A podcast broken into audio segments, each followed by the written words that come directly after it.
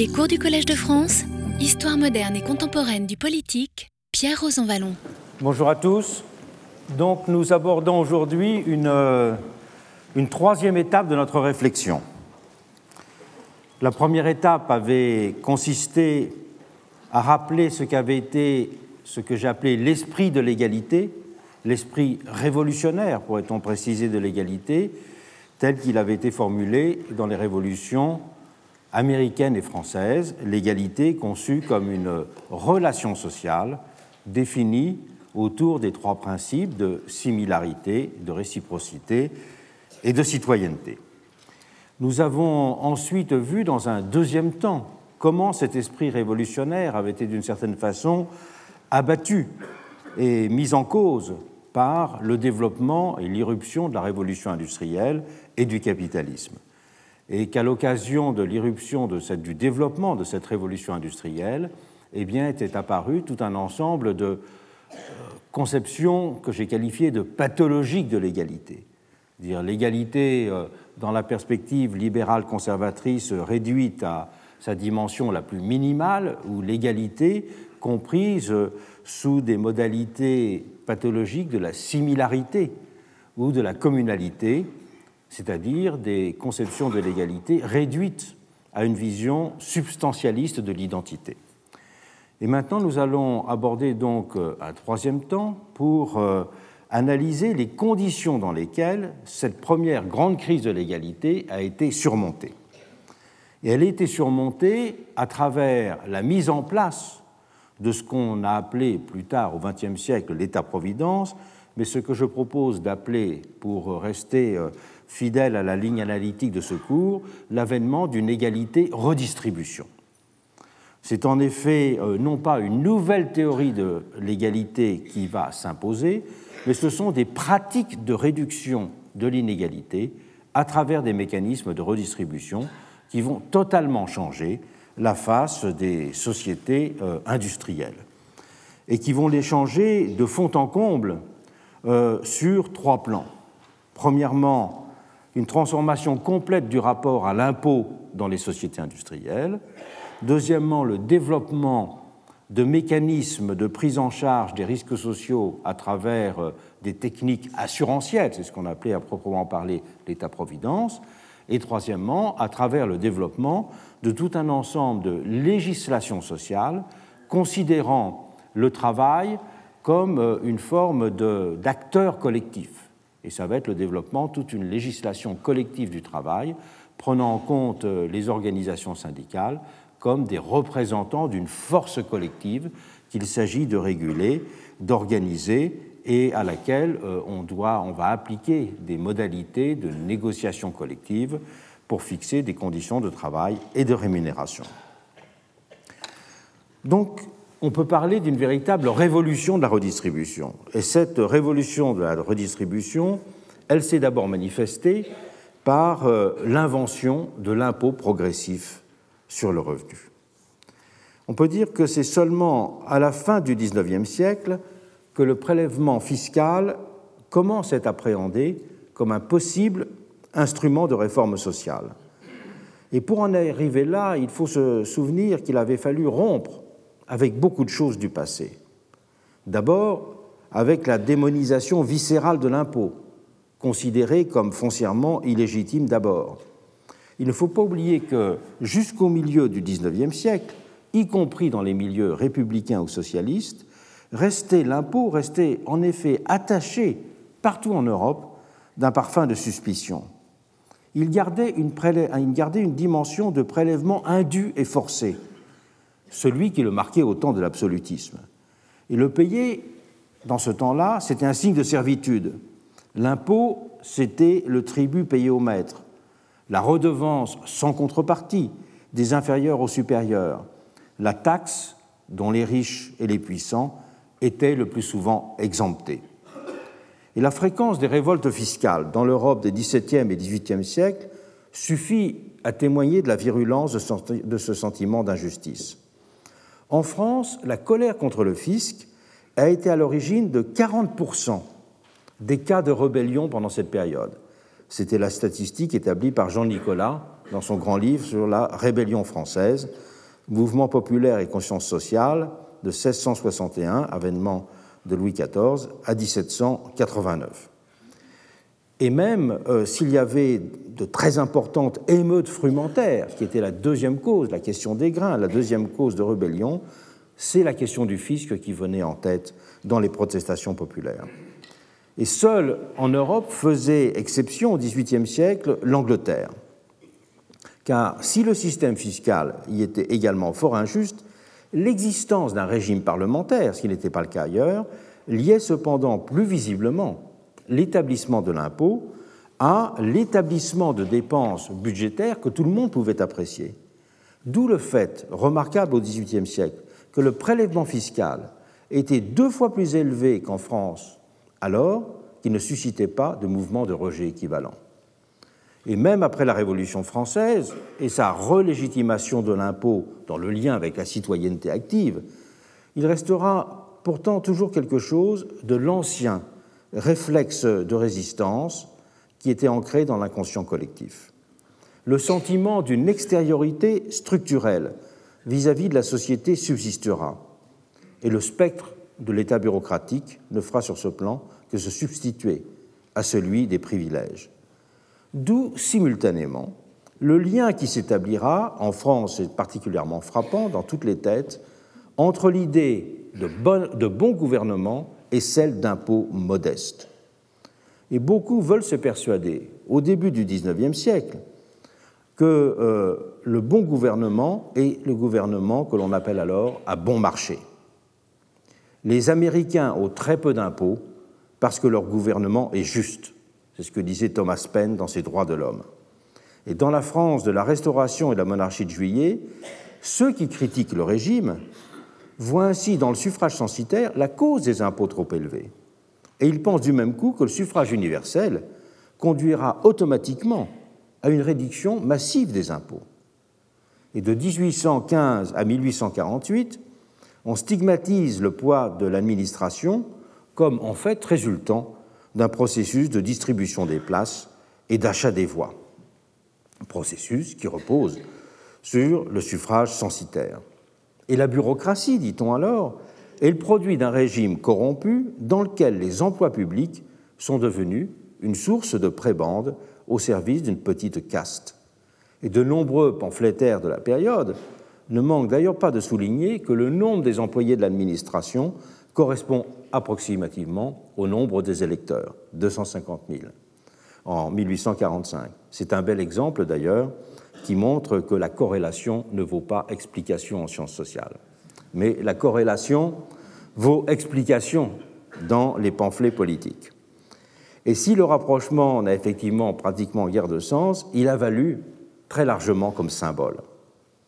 Sous le prétexte d'utilité publique, de prospérité publique, les ministres tiennent manufacture de place qu'ils distribuent à leurs créatures. C'est une formule que Humbert, l'auteur à succès des mœurs administratives, a employée dans son article Bureaucratie et qui sera repris partout. Et Balzac avait dans les employés une formule disant que le budget n'est pas un coffre-fort, mais un arrosoir. Et d'où l'idée que seul le suffrage universel pourra venir à bout de la prolifération bureaucratique et réduire en conséquence de façon drastique le montant du prélèvement fiscal. Jusqu'à la fin du XIXe siècle, l'impôt, lorsqu'il est considéré positivement, ce qui n'est pas souvent le cas, on vient de le voir, il n'est cependant conçu que sous les espèces d'une contrepartie. L'impôt est le prix à payer pour des services rendus aux particuliers. C'était la philosophie qui était largement partagée pendant la Révolution française.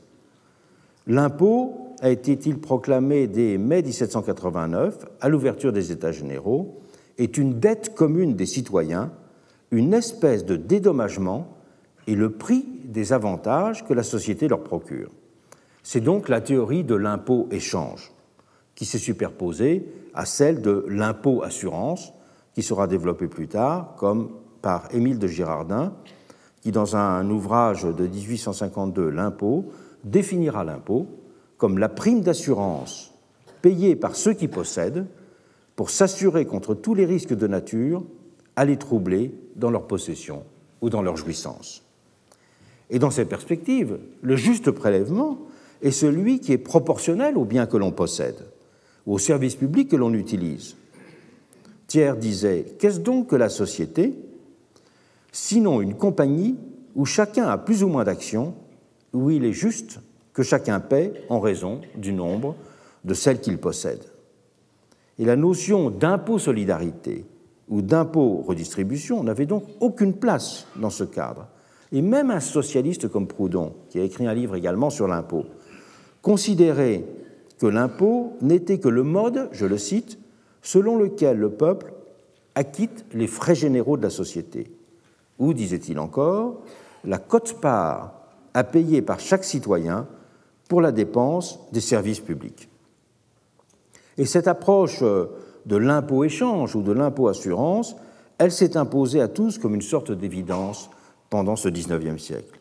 Et c'est pour cela que les impôts indirects n'avaient rien de problématique. Étant strictement proportionnels à la consommation des individus, ils pouvaient être considérés comme justes. Et seule la nature des biens taxés, selon leur degré de nécessité, faisait l'objet de controverses, voire tout le débat sur la taxation des biens de luxe. Et c'est ce qui explique qu'outre leur facilité de perception, ces impôts indirects aient constitué, jusqu'à la fin du XIXe siècle, le noyau principal des prélèvements avec les droits de douane, pour simplifier. Et en 1900, les impôts indirects représentaient ainsi 80% des recettes de l'État en France. Ce qui est extraordinaire à constater, c'est que tout va changer en quelques années au tournant du siècle, avec l'adoption dans presque tous les pays, en tout cas dans les grands pays européens, de l'impôt progressif sur le revenu. Une double révolution s'opérait de la sorte. Dans l'ordre de la matière fiscale d'abord, cette imposition des revenus conduisant l'État à s'ingérer de façon inédite dans la vie des individus. Mais en termes de principe surtout, la progressivité se liant à l'idée d'une redistribution entre classes sociales. La simultanéité de la réforme entre les différents pays est tout à fait frappante, alors même que les gouvernements de ces différents pays avaient des orientations fortement divergentes. L'Allemagne a donné le ton en 1891 en établissant son Einkommensteuer. Elle a été suivie en 1894 par les États-Unis, avec une particularité, c'est que la loi créant l'impôt sur le revenu sera déclarée inconstitutionnelle l'année suivante par la Cour suprême et qu'il faudra l'adoption d'un nouvel amendement, le 16e amendement à la Constitution américaine, pour qu'il euh, soit précisé que l'impôt progressif sur le revenu est légal aux États-Unis. Et donc, après un premier vote en 1894, c'est en 1813 qu'il est définitivement euh, établi. Quant au Royaume-Uni, il avait déjà euh, une esquisse d'income tax au XIXe siècle, mais c'est véritablement en 1909, avec Lloyd George, que sera mis en place un véritable impôt moderne et progressif sur le revenu, qui, dans un premier temps, prendra le nom même de super tax. Et après d'âpres controverses, le Parlement français suivra le mouvement en 1914. Ces différents impôts, je l'avais signalé dans l'introduction, avaient eu en commun au moment de leur création d'avoir des taux très faibles, puisqu'ils variaient, si on prend l'exemple allemand, entre 0,5 et 4 Et aux États-Unis, euh, le taux euh, de départ était de 1%. Surtout, une particularité très importante, c'est que ces impôts ne touchaient à l'époque un très petit nombre de contribuables. L'impôt progressif sur le revenu était un impôt sur les revenus très élevé. Lorsque Lloyd George met en place la super tax en 1909, il n'y a que 12 000 personnes qui payent cette super tax. Et euh, Lloyd George outre euh, ses droits de succession, outre cette super taxe sur les revenus, va simultanément mettre en place une taxe euh, très importante sur les droits de succession et sur les plus-values foncières qui étaient taxées pour la première fois, alors même que le, ressort de l'aristocratie britannique, c'est bien sûr la grande propriété euh, foncière. Et pour payer cette super taxe en, en Grande-Bretagne, il fallait payer à l'époque 5000 livres par an ce qui correspondait à un revenu équivalent à 100 fois le salaire annuel moyen. C'est dire à quel point c'était des revenus très élevés. Qui était taxé à ce moment-là. Et aux États-Unis, c'était de la même façon un revenu très important parce qu'il fallait avoir un revenu supérieur à 500 000 dollars par an, ce qui était considérable à l'époque, pour se voir appliquer le taux le plus élevé de 6% c'est-à-dire que ça ne concernait que 1000 personnes. Donc on voit bien que l'établissement de l'impôt progressif sur le revenu a d'abord été, pour simplifier, un impôt sur les riches. Un impôt sur les riches à taux modeste. Mais la modestie de ces taux et le faible nombre de ménages concernés n'a pas empêché que la mise en place de ces nouveaux impôts ait partout suscité des débats d'une violence inouïe. C'est en effet le principe même d'un prélèvement progressif sur les revenus qui avait provoqué la colère des conservateurs, dès lors que la question avait commencé à être évoquée. Il constituait à leurs yeux la plus terrible des menaces. Ils le jugeaient d'abord discriminatoire car il visait uniquement les plus riches, et il voyait en lui le cheval de Troie conduisant mécaniquement à la destruction de la société libérale. Le spectre du communisme était ainsi agité avec véhémence aux États-Unis. Le texte fondateur de euh, cette critique de l'impôt s'appellera Le communisme d'un impôt discriminatoire.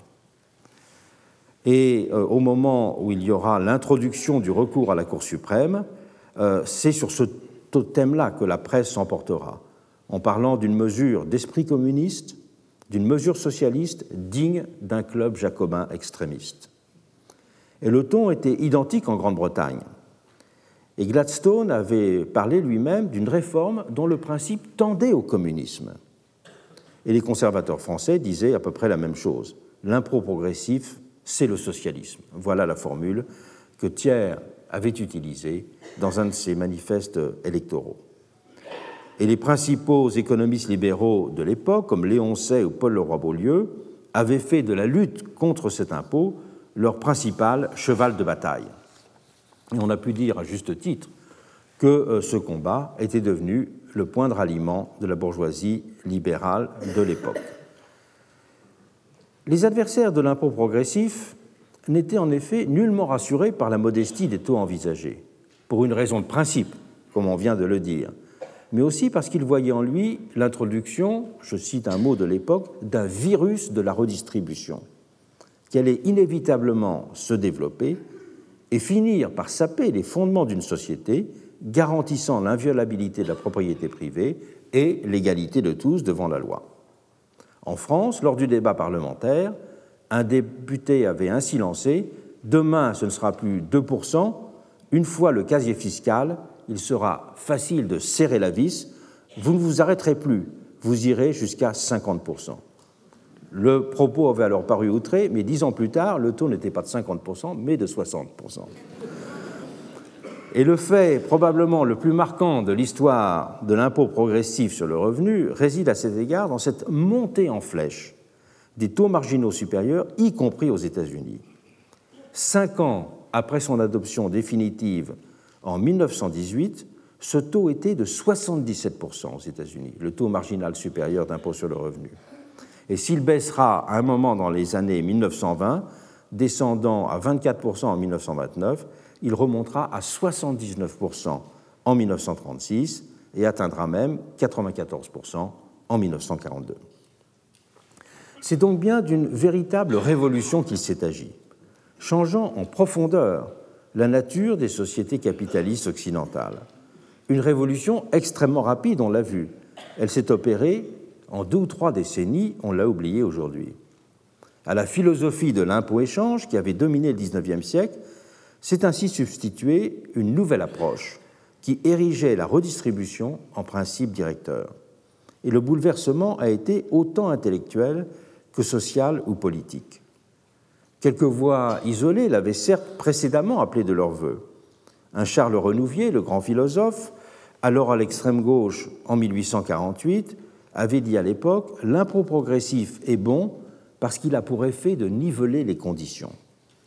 Mais cette vision, qui était considérée comme très radicale et très marginale à l'époque, était devenue, à la fin du XIXe siècle, en tout cas au début du XXe siècle, la philosophie sociale guidant la pratique de gouvernement qui était loin d'être aux mains des socialistes.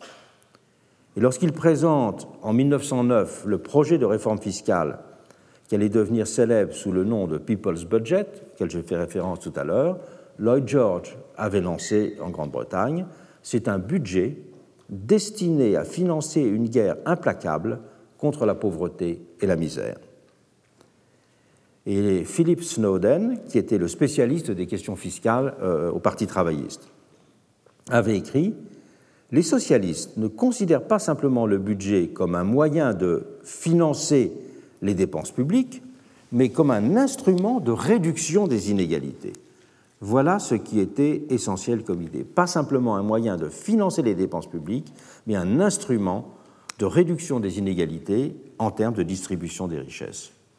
Snowden allait plus loin, puisqu'il disait que le but d'un bon impôt progressif sur le revenu était de faire totalement absorber par l'impôt, c'est-à-dire pour 100%, toutes les rentes, les revenus unearned, comme on dit en anglais, et de limiter très strictement le droit d'héritage, en même temps que socialiser les moyens de production. Mais la simple idée que la justice fiscale était d'essence redistributive et que l'impôt pouvait être un instrument de réduction des inégalités sociales, s'était, elle, imposée très largement. En Grande-Bretagne, comme sur le continent ou aux États-Unis, malgré la violence des campagnes qui en avaient dramatisé et radicalisé euh, l'enjeu. Un bouleversement équivalent va s'opérer dans le traitement de la question sociale. Durant l'essentiel du XIXe siècle, les gouvernements, je l'ai rappelé euh, dans un des cours, avaient imputé le malheur ouvrier à des comportements jugés fautifs. C'est l'insouciance, l'imprévoyance, la débauche, l'abus de boisson qui étaient considérés comme les causes de la misère, causes que l'on stigmatisait, expliquant que les misérables étaient en fin de compte les principaux responsables de leur triste condition, sauf à reconnaître qu'ils avaient été parfois les victimes de la malchance en se retrouvant par exemple invalides. Et personne ne niait le fait du paupérisme, et les enquêtes sur la question constituaient même partout, je l'ai dit, de vastes bibliothèques. Mais on concluait alors nullement qu'il fallait bouleverser l'ordre des choses pour y remédier. Et dans l'Angleterre de la fin du XIXe siècle, celle des années 1890, Charles Booth publie sa, célèbre série d'enquêtes Life and Labor of the People of London. Livre euh, d'enquête dans lequel il décrit le Outcast London, le People of the Abyss, et à ce moment-là, la très puissante Charity Organization Society à laquelle il est, il est lié, tout en jouant un rôle pionnier dans la professionnalisation du travail social, continue à faire de la distinction entre pauvres méritants et pauvres non méritants la clé de toute vision du social. Et tout va basculer en deux décennies.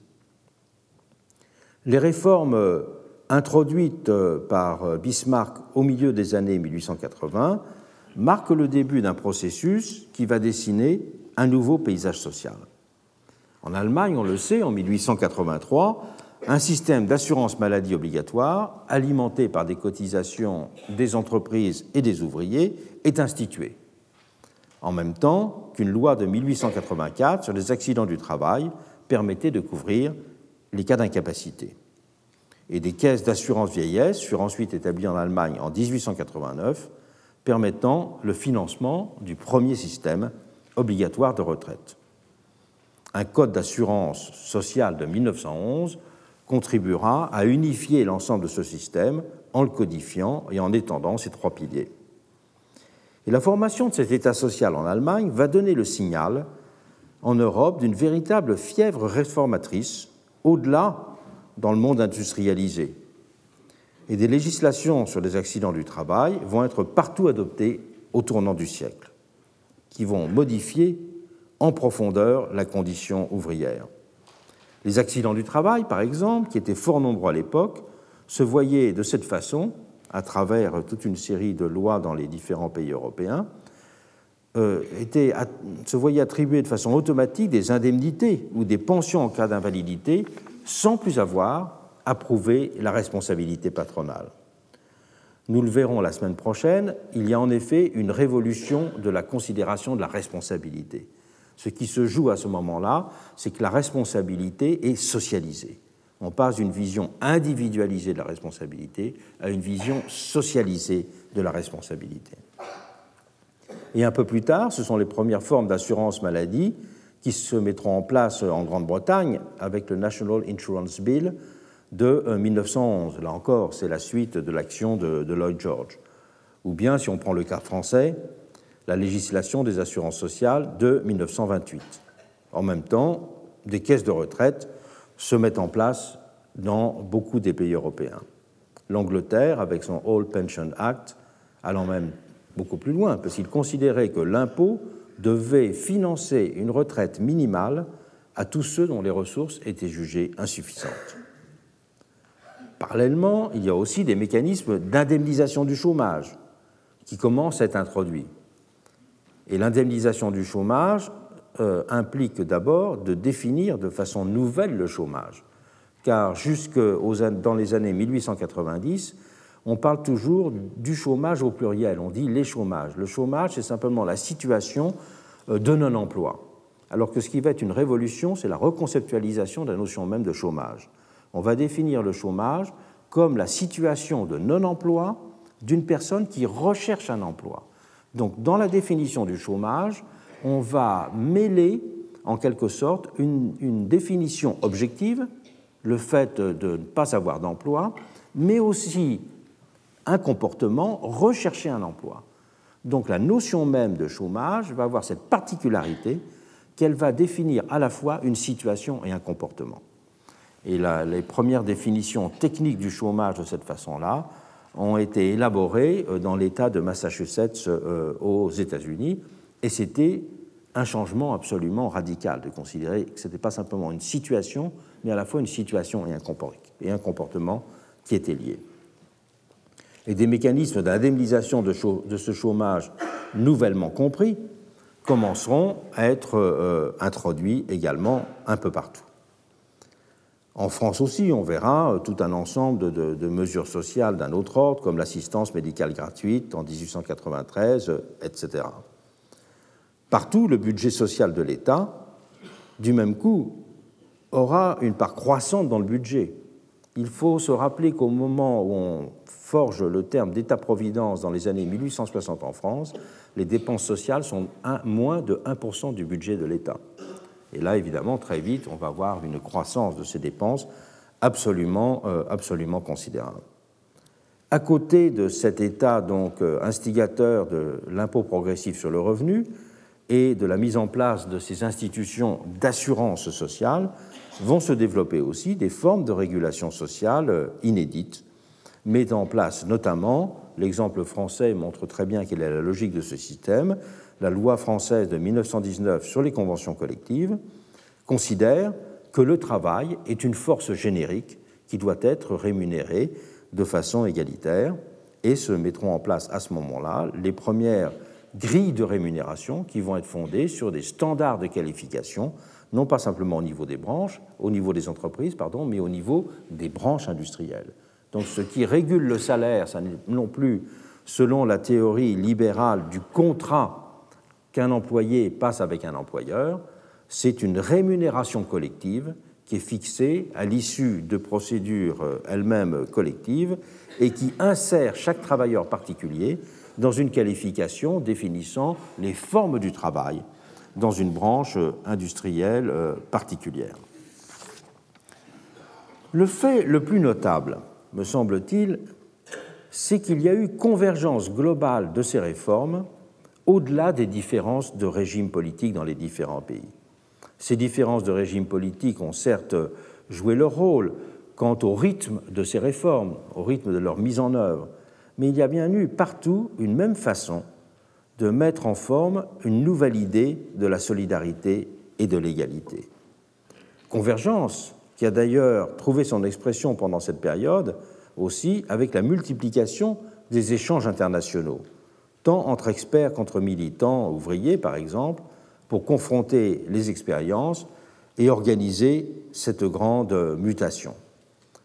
On voit en effet se développer à ce moment-là tout un ensemble d'associations internationales spécialisées dans la législation du travail, la protection ouvrière, les conditions de travail, les assurances sociales, et qui vont jouer un rôle fondamental pour euh, contribuer à une forme d'harmonisation, disons, de ce type de législation dans les différents pays.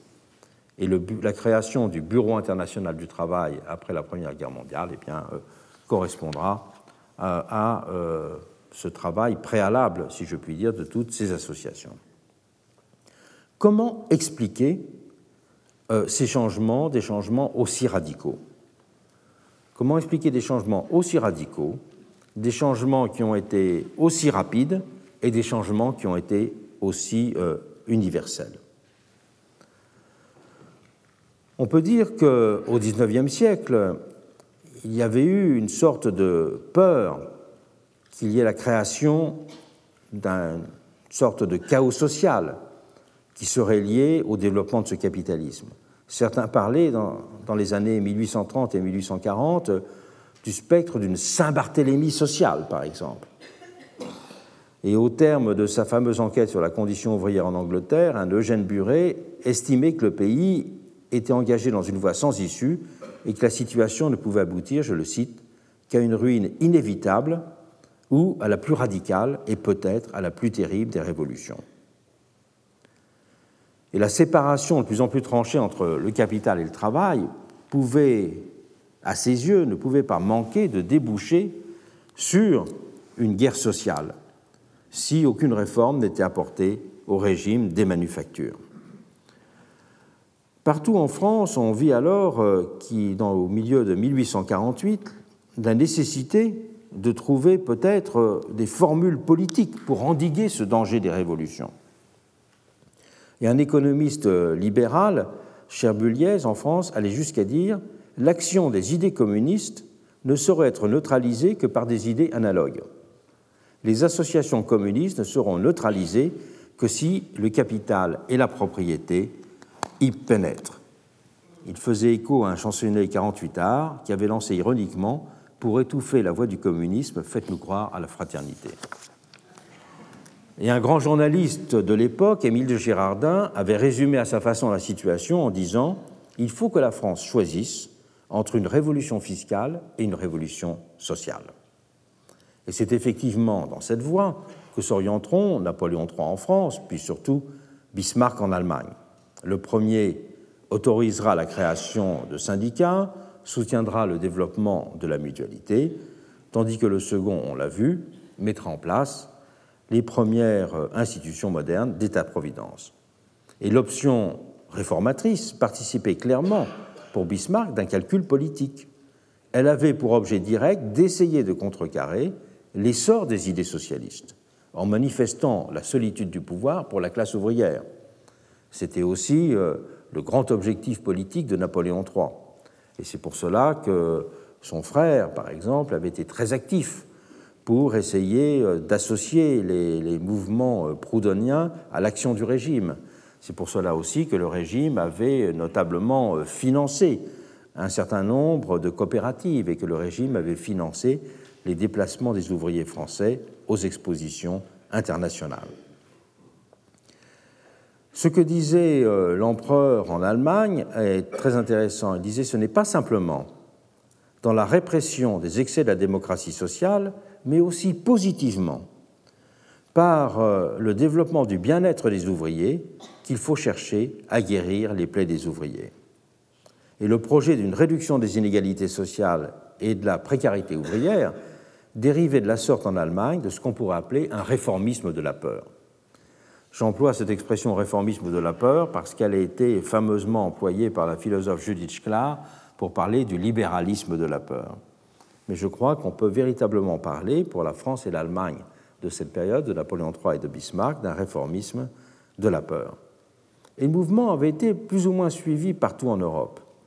Et il n'a fait que s'accentuer avec la montée en puissance électorale des partis socialistes qu'il a été finalement incapable d'endiguer tout en ayant cependant clairement contribué à limiter les explosions sociales. Cette résignation réformatrice dans les rangs libéraux conservateurs a de la sorte apporté une forme de réponse aux avertissements alarmistes de tous les observateurs qui jugeaient intenable le maintien du type de société qui avait été forgé par le capitalisme au milieu du XIXe siècle. Les Allemands, les économistes et les sociologues allemands qui vont signer le fameux manifeste d'Eisenach en 1872 écriront Une trop grande inégalité des fortunes et des revenus, un combat trop acharné des classes doit, avec le temps, détruire toutes les constitutions politiques. Et ces économistes donneront le ton intellectuel de, des réformes que mènera euh, Bismarck. L'une des grandes figures de ce mouvement allemand, qu'on appelait les socialistes de la chair, les Kathedersozialisten, euh, Gustav Schmoller, écrira Chaque révolution pourrait être évitée par une réforme opportune.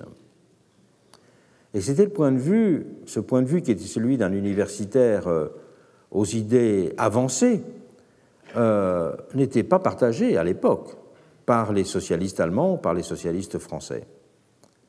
Le fait est cependant que l'idée de révolution était en train de changer de nature à la fin du XIXe siècle.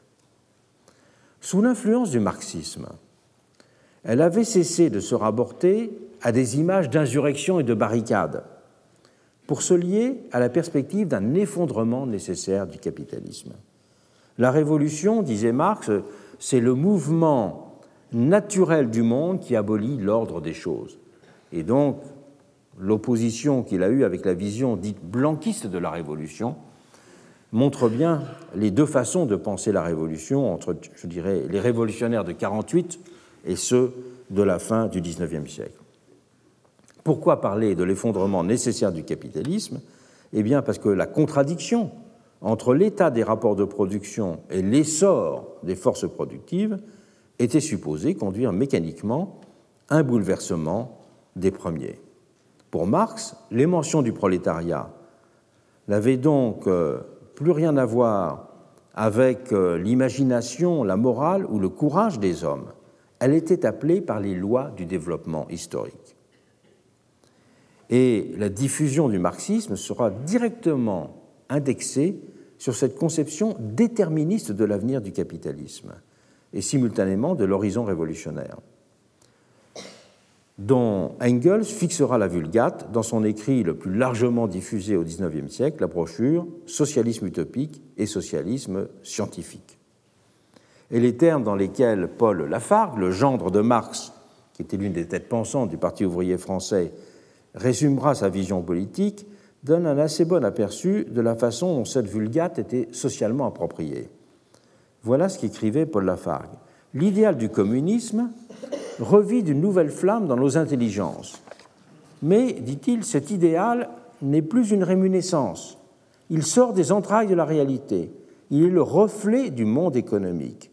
Nous ne sommes pas des utopistes. Nous sommes des hommes de science qui n'inventons pas des sociétés, mais qui les dégageront du milieu capitaliste. Si nous sommes communistes, c'est parce que nous sommes convaincus que les forces économiques de la production capitaliste entraînent fatalement l'échec et l'effondrement euh, du capitalisme et l'avènement du communisme. Cette conception de l'histoire qu'on a donc qualifiée de fataliste a constitué pendant toute une période le socle d'une résistance au projet réformateur. De nombreux socialistes s'étaient ainsi persuadés qu'il y avait une implacable loi des reins des salaires, c'est une expression de Marx lui-même, contre laquelle il était vain de tenter de s'insurger. Le patronat, c'est euh, une des formules que Marx emploie dans son fameuse brochure euh, Salaire-prix-profit, le patronat finira toujours par reprendre d'une main ce qu'il aurait été contraint de concéder à un moment donné sous l'action des syndicats. Et c'est pour cela qu'il n'y avait pensait Marx, pas grand-chose à attendre de l'action syndicale pour améliorer la condition ouvrière et notamment augmenter les salaires. C'est seulement de l'effondrement du capitalisme qu'il fallait attendre un changement réel. Et l'idée d'une lutte pour réduire les inégalités n'avait pour cela aucune place dans ce cadre. Plus, c'est la notion même d'inégalité qui n'avait aucun sens. Tant cette notion d'inégalité présuppose l'existence d'un monde dans lequel la détermination des normes de justice et des principes d'équivalence entre les individus reste soumise à une discussion permanente. Dans la perspective marxiste, n'existaient que les univers opposés de la lutte des classes d'un côté et de la communauté réconciliée de l'autre. Le grand soir était une catégorie intellectuelle autant qu'historique ou politique. Ce grand soir ouvrait en effet la porte d'un monde sans antagonisme dans lequel ne subsisterait qu'une classe sociale homogène. Il n'y avait donc aucun monde intermédiaire pensable et possible entre l'univers de l'exploitation structurelle et celui de la communauté harmonieuse.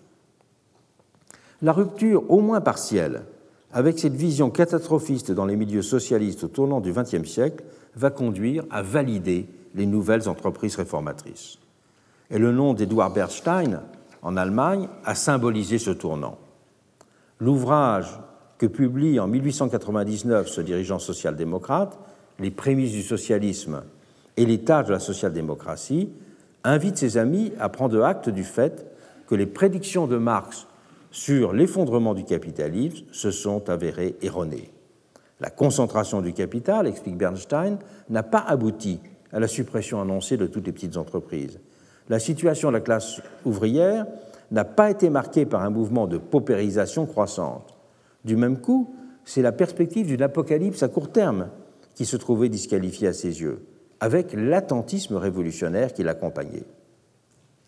Si, dit-il, l'effondrement économique n'est ni probable ni imminent. Toute tactique fondée sur cette notion est fausse et dangereuse. Elle détourne le parti d'une scène politique réformiste. Et la querelle que l'on a appelée du révisionnisme était lancée avec la publication de ce texte. Et on ne doit pas se tromper sur la portée des virulentes attaques dont Bernstein fera l'objet. Ce n'est pas simplement son modérantisme qui est en cause ni la brutalité de ses formulations. C'est beaucoup plus profondément la rupture avec l'imaginaire politique de son parti qui avait choqué. Il avait été pour cela attaqué de tous côtés. À l'extrême gauche, Rosa Luxembourg avait noté avec effroi la théorie, la théorie de l'effondrement du capitalisme est la clé de voûte du socialisme scientifique. En la rejetant, Bernstein provoque nécessairement l'écroulement de sa conception socialiste. Et au centre, Kautsky lui-même s'était indigné, considérant que la défaite du capitalisme était inévitable. Kautsky, l'homme fort de la social-démocratie allemande, exécuteur testamentaire d'Engels, était pourtant à sa façon un réformiste, au sens où il ne considérait pas qu'il s'agissait de faire la révolution. Mais cela signifiait seulement pour lui qu'il fallait se préparer pour être à la hauteur de la tâche historique au moment où se produirait l'effondrement. Adler, un des grandes figures de la social-démocratie allemande, avait eu cette formule au congrès constitutif de la Deuxième Internationale. Il, euh, il disait À sa dernière heure, lors de l'effondrement de l'ordre social capitaliste, il s'effondrera lui-même sans qu'on puisse y faire quoi que ce soit, le prolétariat devrait être prêt, car être prêt, c'est l'essentiel. C'est donc dire qu'il s'agissait d'attendre et se préparer, mais non pas de penser qu'il pouvait y avoir une action préalable de transformation de la société. Et Bernstein a perdu la bataille idéologique dans les congrès de la social-démocratie allemande. Mais il triomphera dans les faits, les partis socialistes se fixant, à partir de ce début du XXe siècle, des objectifs réformateurs pratiques. À ce moment-là, on peut dire que ces partis socialistes appliqueront la consigne qu'avait donnée un ami de Bernstein lorsqu'il avait appelé la social-démocratie à paraître ce qu'elle est, selon sa fameuse formule. Un de ses proches lui avait dit Édouard, tu es un âne, on n'écrit pas ces choses-là, on les pratique. Eh bien, c'est effectivement ce qui s'est passé dans le socialisme européen. Ces objectifs réformateurs, ce sera notamment, je dirais, la vision d'un Jaurès en France, ainsi que celle du Labour en Grande-Bretagne. Et la révolution de 1917, elle déplacera certes ensuite les thèmes du débat, parce que c'est justement une révolution qui n'est pas née de l'effondrement du capitalisme, mais une révolution à la blanquiste, une révolution d'insurrection. Mais les partis socialistes n'en restèrent pas moins confrontés dans des termes nouveaux à la formulation d'une pensée de l'égalité et d'une critique des inégalités simultanément. Ils furent dans tous les cas amenés à concevoir ne serait-ce que de façon tactique, une politique de conquête graduelle et de compromis de classe, mettant au cœur de leurs actions la question de la réduction des inégalités et de la redistribution. On peut dire que, dans ce contexte, la peur des conservateurs, le réformisme de la peur et la raison des socialistes purent converger pour mettre au cœur de la vie politique et de l'action publique cette question de la réduction des inégalités et de la mise en place d'institutions de sécurité sociale. Il y a un deuxième facteur politique qui a joué un rôle décisif, c'est celui de la résistance des socialistes au national-protectionnisme. La possibilité d'une révolution de la redistribution a été ouverte par la résistance du socialisme européen au protectionnisme. Cela n'avait pourtant rien de gagné d'avance, et le cas français est symptomatique à cet égard. Dans les années 1800 et 1890, une partie du monde ouvrier s'était en effet laissé entraîner sur cette pente. Des activistes boulangistes avaient même, un moment, pris le contrôle de certains syndicats. Et des boulangistes avaient organisé à Marseille en 1886 un congrès des ouvriers français. Et c'était également l'époque où s'opérait un glissement idéologique vers le nationalisme d'une partie de la gauche révolutionnaire, notamment des anciens blanquistes et des hébertistes. Et d'un autre côté, des manifestations populaires spontanées alimentaient une atmosphère xénophobe. Et on ne s'étonne donc pas de trouver au milieu des années 1880, années pendant lesquelles la crise économique s'approfondit, hein, c'est vers 82-83 que la crise économique va s'approfondir, un Jules Gued réceptif à cette sensibilité de la base ouvrière, même s'il se défendait en même temps de son attachement intellectuel à l'internationalisme prolétarien. Et plusieurs articles du journal Le Cri du Peuple, dans lequel il écrivait, en témoignent.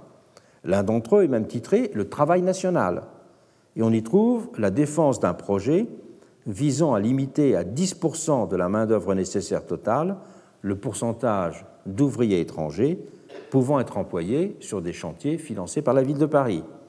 Ouvriers étrangers d'ailleurs qualifiés par Gued alors de main-d'œuvre exotique, en même temps qu'il utilisait le terme de préférence nationale. Peu de temps après, nous sommes en 1886, Gued publie un autre article avec un titre vengeur Meurent les ouvriers français, dans lequel il défend les mesures que j'ai évoquées la dernière fois de protectionnisme ouvrier. Il va même publier dans ce cri du peuple une charge sans nuance contre l'invasion des étrangers. Mais ces positions évolueront. Alors que le congrès de Marseille du Parti ouvrier français avait renvoyé en 1880 dos à dos libre-échangiste et protectionniste, le parti va dénoncer ensuite violemment les effets de l'élévation des tarifs douaniers sur le niveau de vie des travailleurs avec l'adoption du tarif euh, Méline. Et les socialistes s'opposeront ensuite à tous les projets de loi restreignant le travail étranger ou proposant de le taxer. Nous, les députés ouvriers, dira un intervenant socialiste dans ces débats, nous voterons contre l'interdiction de l'emploi des ouvriers étrangers en France parce que nous considérons que tout homme a le droit de travailler dans n'importe quel pays où il se trouve. Et à ce moment-là, la critique de cette position protectionniste emploiera l'expression, souvent dans les journaux socialistes, on parlera, ils parleront de la mélinite dite patriotique, qui sera clouée au pilori. Et la voix de Jaurès s'élèvera aussi à plusieurs reprises pour aller dans ce sens et dénoncer l'idéologie protectionniste. Ce refus socialiste du protectionnisme avait été marqué beaucoup plus tôt dans les autres pays, comme en Allemagne ou en Belgique, et bien sûr en Grande-Bretagne où le Labour avait suivi dès sa formation le sentiment populaire pour lequel le protectionnisme était synonyme de vie chère. Ce qui est significatif, c'est que l'internal socialiste, c'est-à-dire la deuxième internationale, la première ayant été fondée en 1864, la deuxième internationale, l'internationale social-démocrate, disons, celle de 1889, appellera donc logiquement, de façon unanime et répétée, ses membres à repousser partout les propositions de loi prohibitives du travail étranger. Et, simultanément, le protectionnisme sera dénoncé comme une illusion trompeuse, comme en témoigne un des projets de résolution du Congrès euh, d'Amsterdam en 1984. Je le cite. Considérant que la politique des classes capitalistes et des gouvernements impérialistes sépare les ouvriers du monde par des murailles de tarifs et protège les intérêts économiques des propriétaires, des classes riches et des monopolistes en imposant des droits d'entrée sur la nourriture des ouvriers, le Congrès déclare que la protection n'est pas favorable aux salariés. Et le cap de ces prises de position restera maintenu. Et les socialistes européens n'en restèrent cependant pas une condamnation aussi générale. En critiquant la notion de travail national, ils ont été conduits à redéfinir l'idée de nation sur un mode non nationaliste, c'est-à-dire à la penser comme une forme sociale à construire et non pas comme un bloc dont la cohérence serait déjà donnée. D'où la nécessité, à leurs yeux, de la comprendre comme un espace de redistribution dont il importait de bien appréhender les mécanismes réels. Lors de la première discussion parlementaire qui devait aboutir au vote du tarif Méline, Jaurès avait longuement développé cette approche. Il répondait à Paul Deschanel, qui euh, l'avait apostrophé en lui disant L'ouvrier peut bien consentir des sacrifices pour son frère des campagnes. Car le thème de Jaurès avait été de dire Derrière l'idée protectionniste, il y a une forme de redistribution sociale. Il faut bien voir quelle est la forme de cette redistribution. Il n'y a pas de travail national qui existe en tant que tel comme globalité. Et à cette apostrophe de Deschanel, l'ouvrier peut bien, consentir des sacrifices pour son frère des campagnes, Jaurès avait répondu que le problème était d'apprécier le type de redistribution de ce qu'il appelait la démocratie qui travaille, celle des villes, vers le monde rural, et de poser la question de savoir qui est le frère de l'ouvrier des villes. Est-ce que c'est le propriétaire foncier? Est-ce que c'est le métayer? Est-ce que c'est le capitaliste? Est-ce que c'est l'ouvrier agricole? La protection, avait-il alors estimé, n'est que pour un tiers en faveur de ceux qui travaillent le sol et de deux tiers au profit de la rente foncière. D'où sa conclusion que la question n'était pas celle du protectionnisme en général, mais des réformes sociales spécifiques à apporter pour construire la nation comme un espace lisible et négocié de solidarité et de redistribution. Et les travaillistes diront la même chose en Grande-Bretagne. Ce sera aussi leur ligne argumentaire face à la campagne lancée par Joseph Chamberlain, le dissident du Parti libéral, celui qui avait été le grand, ministre des, colonies à la fin du XIXe siècle, et qui s'était euh, posé comme un des leaders de l'unionisme, c'est-à-dire ceux qui refusaient la séparation de, de l'Irlande, et qui quittera le Parti libéral euh, au moment de cette crise unioniste et qui euh, ira vers un certain conservatisme. Il n'ira pas simplement vers le conservatisme, il se fera le champion d'une vision de la politique douanière couplée avec un projet impérialiste. Il sera, selon sa propre expression, le missionnaire de l'impérialisme. Et le contexte, euh, à ce moment-là, en 1903, était relativement favorable à Chamberlain, parce qu'il y avait une certaine stagnation commerciale de l'Angleterre qui se trouvait confrontée à la montée en puissance du dynamisme industriel euh, allemand, dont les, dont les exportations de produits manufacturés grimpaient en flèche à l'époque. Et Chamberlain jouait aussi sur du velours lorsqu'il appelait à restaurer une fierté nationale atteinte par la défaite devant les bourses en Afrique du Sud. Mais pourtant, il fut sévèrement battu aux élections de 1906, dont il avait voulu faire une sorte de test lui-même disait un référendum pour le protectionnisme. Tout simplement parce que les arguments de Ramsay MacDonald et de Lloyd George avaient emporté l'adhésion de l'opinion.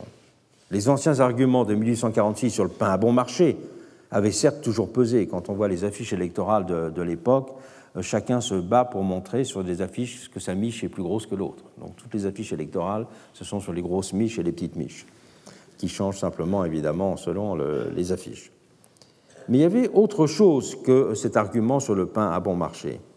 Il y avait l'émergence d'une pensée sociale réformatrice cohérente qui n'en restait pas à la vieille défense du free trade comme euh, au milieu du XIXe siècle pour euh, les ouvriers anglais.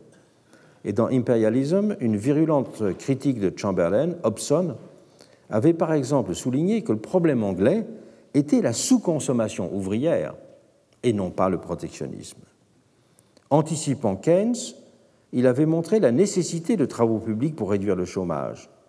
La solution au problème anglais, en concluait-il, n'est ni dans le protectionnisme ni dans l'impérialisme, mais dans une nouvelle distribution du pouvoir d'achat. C'est la réforme sociale qui était le remède. L'objectif, écrivait-il, était de transférer les accroissements de revenus procédant, pardon, de transférer les accroissements de revenus provenant des rentes des classes possédantes vers les classes laborieuses ou vers les finances publiques. Et Ramsay MacDonald, qui a publié à l'époque un livre qui s'appelait The Solferine and British Industry, arrivait à la même proposition. Pour lui aussi, la question clé de la Grande-Bretagne était celle de la redistribution efficace des revenus. Et les conservateurs étaient d'ailleurs conscients de cette nouvelle polarisation qui structurait politiquement les représentations de l'avenir d'une façon nouvelle. Et nombre d'entre eux, de façon très célèbre le duc de Northumberland, et nombre d'entre eux étaient donc prêts à se convertir au protectionnisme pour conjurer les progrès du socialisme. Le choix, disait Northumberland, est aujourd'hui entre protectionnisme et socialisme. Et la critique socialiste du protectionnisme conduisait de cette façon à rompre avec la nation-identité de Barès ou de Déroulède, pour retrouver le sens révolutionnaire d'une nation fondée sur des liens intérieurs de solidarité et de réciprocité. Et cette prise de position amena les socialistes à ne plus consacrer comme progressistes le seul internationalisme. Si cet internationalisme dessinait toujours pour eux l'horizon d'un monde réconcilié, l'idée de nation redevenait porteuse d'un idéal d'émancipation. Jaurès en était fait le porte-parole en France, et ce sera l'œuvre de Kautsky en Allemagne. Ce dernier comprenait la nation comme un espace d'expérimentation d'une cohésion sociale qui était fondée sur la réduction des, antagonismes économiques. Ce sont des textes un peu plus tardifs. Et le combat socialiste pour la réalisation d'une société sans classe s'intégrait de la sorte sans heurts chez lui dans une reconnaissance de la pertinence de l'espace national. La nation était en effet de cette façon un moment et une figure nécessaire à la fois du combat pour la réduction des inégalités. Un autre grand dirigeant de la social-démocratie allemande de l'époque, Otto Bauer, avait de son côté développé une théorie très puissante de la nation, disait-il, comme expérience commune d'un même sort, et donc en rupture avec les visions nationalistes d'une simple identité passive de destin. Une expérience commune d'un même sort et non pas une identité passive. C'est-à-dire qu'elle était pour lui inséparable d'une interaction permanente, de conflits et de compromis entre les différents groupes qui la composent. Ainsi, en délivrait-il, la nation cesse d'être pour nous une chose rigide et devient un processus du devenir. La nation, comprise de cette façon, était productrice d'un lien social qui ne reposait pas sur une norme s'imposant de l'extérieur aux individus, mais comme une force intérieure qui se construisait à la nation extérieure, on substituait la vision d'une nation intérieure. Et le développement d'institutions redistributrices, évidemment, pouvait parfaitement s'insérer dans des approches de cette nature de la nation. Pour euh, rendre compte de la forme d'extraordinaire rupture qu'a représenté euh, l'avènement de ces formes de redistribution dans les sociétés euh, européennes et à un moindre titre américaine à la fin du XIXe siècle, au tournant du XXe siècle, j'ai euh, évoqué dans l'heure précédente deux facteurs que l'on pourrait qualifier de facteurs politiques.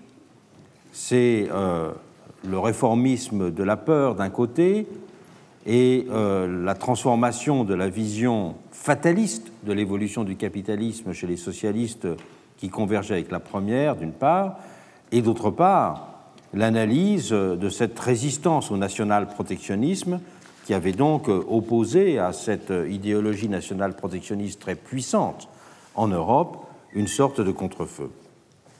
Mais il y a également des facteurs que je pourrais qualifier d'historiques.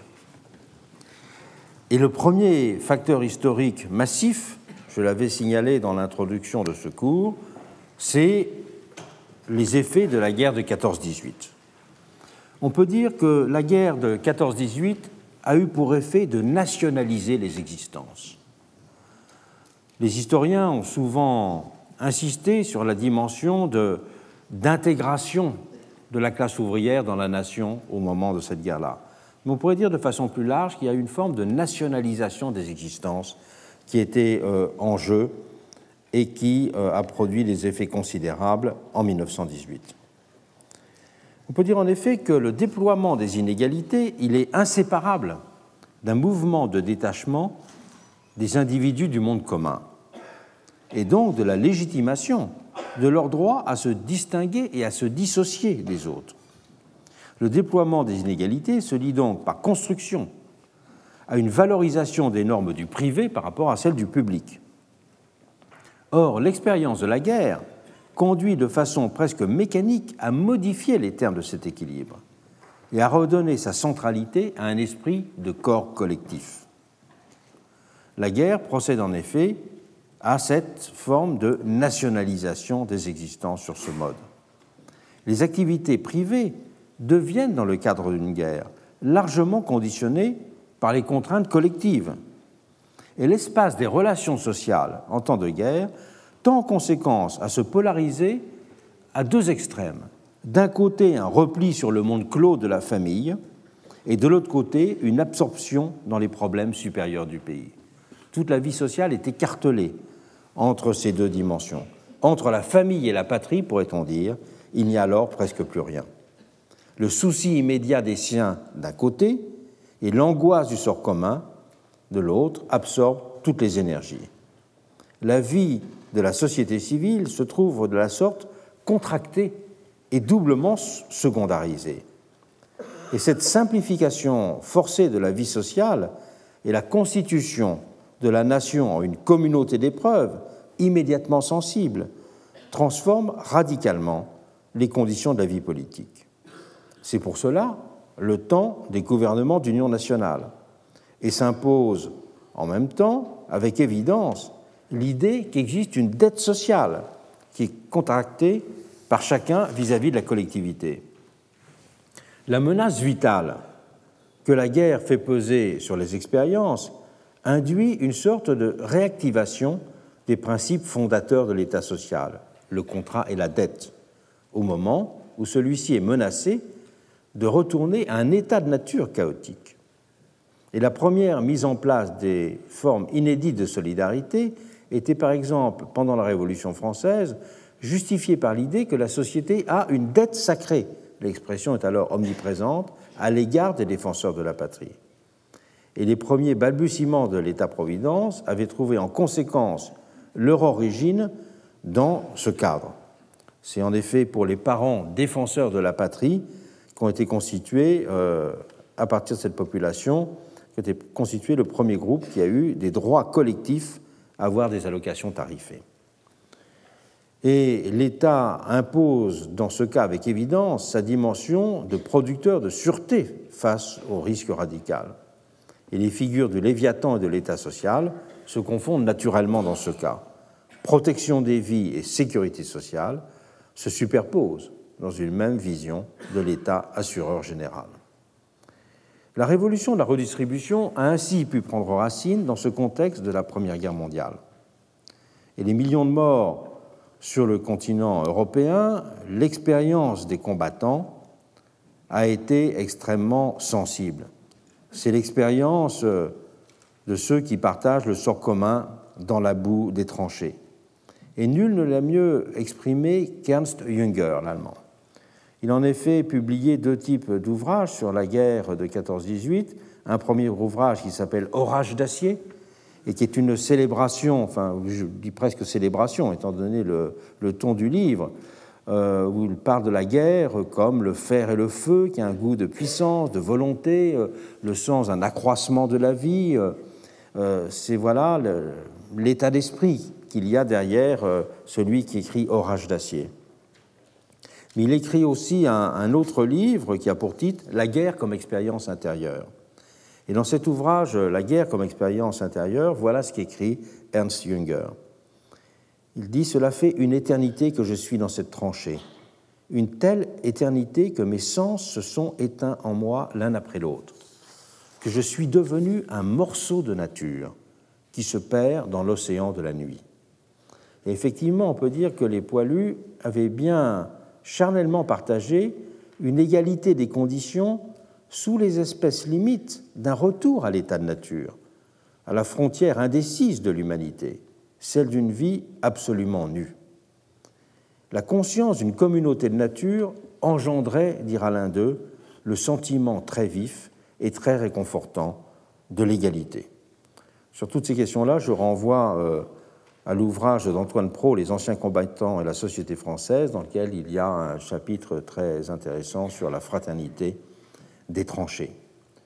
En faisant corps de cette façon, il faisait du même coup aussi nation sur un mode inédit, immédiatement physique. Voilà ce que dit euh, Robert Musil. Je cite Musil et euh, je cite euh, Junger, pour ne pas simplement citer les Français, pour montrer que la littérature est européenne sur le, sur le sujet. Cette expérience, dit Musil, a comporté le sentiment exaltant d'avoir pour la première fois quelque chose en commun avec tous les Allemands. On était devenu soudain un simple, une humble particule noyée dans un événement suprapersonnel. Tout enveloppé par la nation, on pouvait presque la palper. Et la mort pouvait alors prendre le sens d'une participation totalement accomplie à cette vie commune. Elle en était l'expression la plus radicale et n'avait pas pour cela le goût d'une perte inutile. Les hommes pouvaient ainsi avoir le double sentiment d'un parfait accomplissement de leur liberté individuelle et d'une forme accomplie de communion humaine dans l'expérience de combat. Sentiment dont le terme de sacrifice de soi a traduit la force inédite à une échelle de masse. Théillard de Chardin, qui a publié d'intéressants euh, souvenirs de guerre, enfin ils ont été publiés de façon posthume dans les années 60, disait que ça avait été une expérience de la désindividualisation. Et je crois qu'effectivement, il y a eu cette dimension presque physique de la désindividualisation et de la nation que l'on pouvait presque palper, pour reprendre cette expression de Musil. Et l'expérience de la guerre en 14-18 a de cette façon marqué un tournant décisif dans la modernité démocratique. Elle a marqué un point d'inflexion et redonné un sens directement actif et sensible à l'idée d'une société de semblables. Elle a d'abord conduit à retrouver le sens le plus ancien de l'idée d'égalité, celui qui définissait les homoioi en Grèce. L'emploi premier de l'épithète homoios s'appliquait d'ailleurs à polémos. Cet adjectif homoios qualifie une bataille qui est égale pour tous, qui n'épargne personne. Les homoi étaient donc des égaux en tant qu'ils avaient combattu ensemble, fait l'expérience d'une mise en commun des existences. Et la Grande Guerre n'a pas simplement illustré cette dimension à travers le fait vécu de la fraternité de combat, elle a aussi conduit à la valider publiquement avec le choix qui était fait dans tous les camps d'organiser des funérailles nationales pour un combattant non identifié. Le culte du soldat inconnu a partout revêtu une portée symbolique, méticuleusement mise en scène, très méticuleusement. Par exemple, euh, c'est un, soldat qui a choisi, euh, alors qu'il y avait euh, un ensemble de corps qui étaient sur des civières et qui a choisi au hasard celui qui maintenant euh, est euh, sous euh, l'arc de, triomphe. Et ce culte du soldat inconnu, il a témoigné de l'importance que l'on voulait signifier, attaché au plus humble comme représentant adéquat de la totalité. L'anonymat, je reprends une très juste formule de celui qui écrit un, avec Annette Becker, un très beau livre sur la guerre de 14-18, Stéphane Audouin Rousseau, Retrouver la guerre. L'anonymat, a-t-il expliqué, garantit l'héroïsme de tous et permis le deuil de tous. Mais cet anonymat a aussi exprimé de la façon la plus exemplaire qui soit l'idée d'une radicale égalité, celle d'une valeur strictement équivalente de tous, le plus obscur étant porteur de ce qu'il y avait de plus grand en chacun, et la mesure ultime d'une juste appréhension de l'ordre social. L'homme quelconque est de cette façon devenu en 1918 l'incarnation de l'individu-société. Et cette fraternité de combat et la mémoire du sacrifice des vies enlevées sont certes très complexes à analyser, mais elles n'en ont pas moins préparé les esprits à plus de solidarité dans la vie civile. Et les droits reconnus aux anciens combattants ont plus largement conduit à reconsidérer la légitimité des droits sociaux et des formes de redistribution qu'ils impliquaient. L'idée même de nation s'est également trouvée redéfinie dans l'épreuve. Si la guerre a exacerbé la nation-identité, forgée dans la négation de l'autre, elle a aussi imposé avec évidence la figure de la nation-solidarité, figure qui va permettre de donner à l'impératif d'une plus grande égalité sa légitimité. On voit ainsi dans le cas français que la première grande loi sur les assurances sociales, celle de 1928, a été présentée par ses promoteurs, je les cite, comme née au lendemain de la guerre de la solidarité qui s'était affirmée entre les différentes classes sociales, de la volonté d'accorder à ceux qui avaient défendu la patrie dans les tranchées, à ceux des classes populaires qui avaient eu à défendre simplement le patrimoine commun, l'aide nécessaire dans les mauvais jours, du, souvenir des efforts qu'ils avaient accomplis, d'une grande idée de solidarité nationale. Et des arguments identiques seront employés sur tout le continent européen pour justifier les réformes sociales de l'époque. L'Amérique elle-même, terre d'élection de la vision individualiste du monde, sortira profondément changée de l'épreuve. Le rapport des Américains à l'impôt et à la redistribution sera ainsi bouleversé par l'engagement dans la Première Guerre mondiale. Le Revenue Act de 1917, qui augmenta très fortement l'impôt sur le revenu pour financer l'effort de guerre, fut ainsi présenté comme un moyen je cite, pour rendre plus égale la répartition des charges publiques. Au moment du vote de cette loi, on avait significativement parlé d'une nécessaire conscription des revenus ou d'une conscription de la richesse au moment où les jeunes gens étaient des conscrits sur le terrain et s'enrôlaient en masse. Un parlementaire euh, du Texas avait lancé une formule qui est devenue fameuse, que les dollars meurent aussi pour la patrie. Et cet appel au patriotisme fiscal contribua puissamment à légitimer outre-Atlantique l'accroissement du rôle de l'impôt progressif sur le revenu. D'abord conçu comme un instrument de prélèvement, je l'ai dit tout à l'heure, sur les seuls très hauts revenus, ce dernier devint progressivement un instrument fiscal indissociablement universel et redistributeur universel, car l'impôt finira par être payé en 1944 par les deux tiers des ménages américains, alors qu'il ne touchait avant la guerre que 2% de ceux-ci. Mais formidablement redistributeur également, puisque les taux marginaux, je l'ai dit tout à l'heure, atteignirent en 1942 94%. Et loin d'être considéré comme confiscatoire, cette redistribution spectaculaire de l'impôt sur le revenu fut socialement bien acceptée. 90% des Américains, selon des sondages de l'époque, considéraient en 1944 cet impôt comme juste. Et les campagnes de l'administration américaine pour lier impôt sur le revenu et patriotisme contribuèrent alors à créer une culture du paiement de l'impôt et à faire rentrer dans les têtes l'idée que l'impôt était au cœur de la morale sociale. C'est donc bien l'ensemble des démocraties capitalistes qui avaient été amenées à reconsidérer après la guerre les principes et les institutions de justice sur lesquelles elle s'était précédemment fondée. Il y a un autre facteur historique spécifique qui va s'ajouter en Europe pour précipiter les changements. C'est le retour de la peur de révolution. Cette peur va jouer un rôle majeur dans l'après-guerre. La révolution d'octobre a bien évidemment d'abord provoqué un ébranlement décisif, ravivant le vieux retour des insurrections. Le léninisme a en effet redonné consistance au volontarisme politique, conduisant ceux des socialistes qui allaient fonder les modernes partis communistes à ne plus se contenter d'attendre l'arme au pied, la désintégration mécanique du capitalisme dans ses bastions les plus avancés.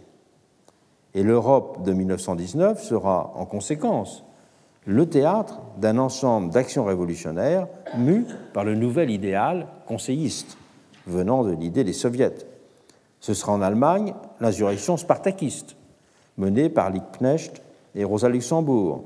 En Hongrie, Béla Kun renversera le gouvernement issu de la révolution bourgeoise et proclamera la République hongroise des conseils. Et se multiplieront partout des grèves massives qui ébranleront sur tout le continent, y compris en Grande-Bretagne, les gouvernements établis.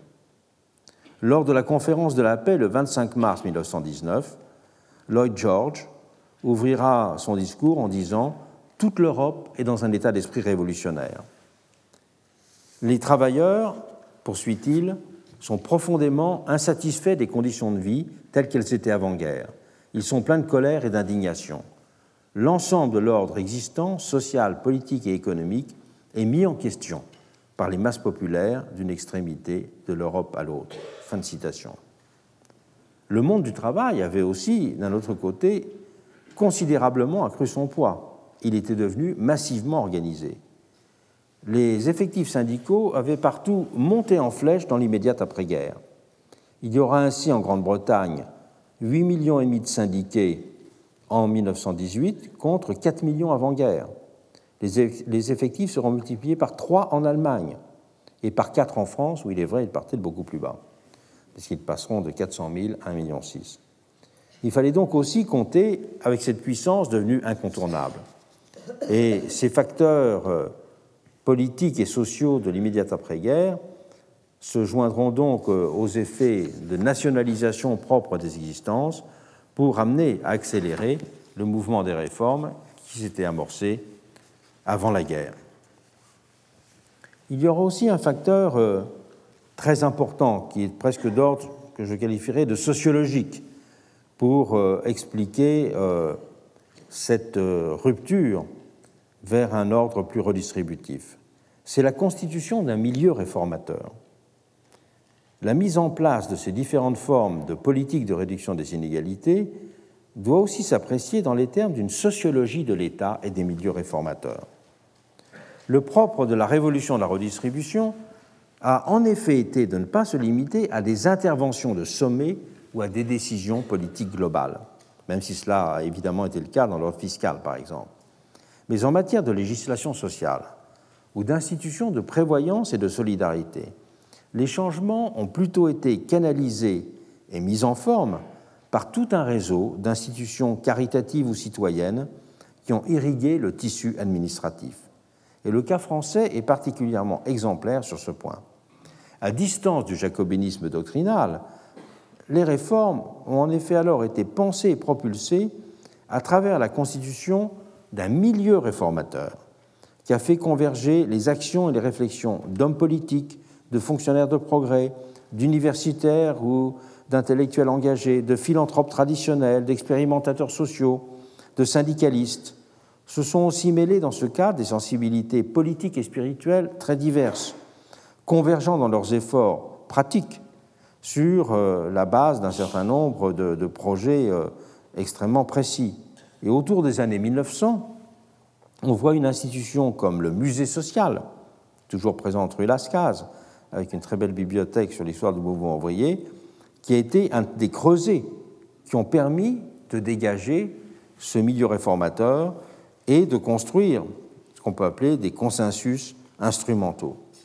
Les préoccupations des catholiques sociaux ou des protestants libéraux ont pu, dans des cadres de cette nature, s'accorder aux réflexes républicains ou consonner avec les visées d'un socialisme modéré.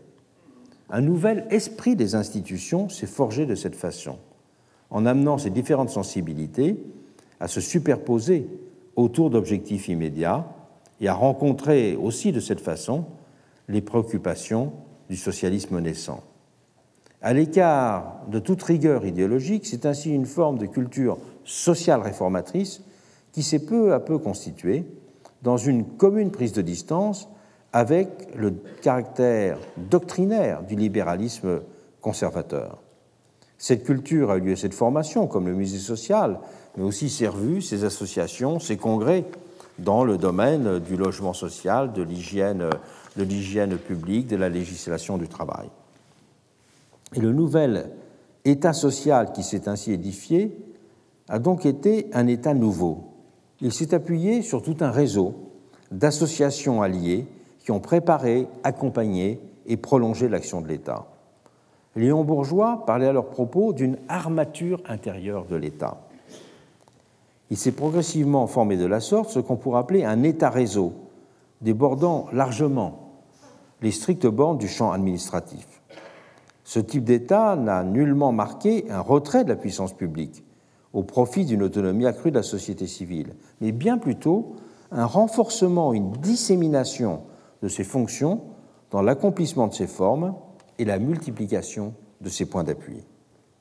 Cette reconfiguration de l'État s'est par ailleurs inscrite dans la nouvelle philosophie du service public qui émergeait alors. C'est aussi de cette façon qu'ont pu se mettre en place des institutions qui ont traversé les différents régimes et donné stabilité et continuité à ces politiques réformatrices.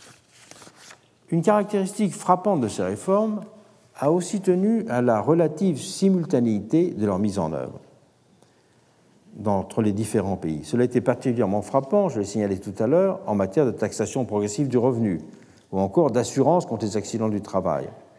La similarité des contextes en est une des causes évidentes, mais on ne saurait négliger la fonction commune d'impulsion qui était donnée par la rapide internationalisation de ces réseaux réformateurs.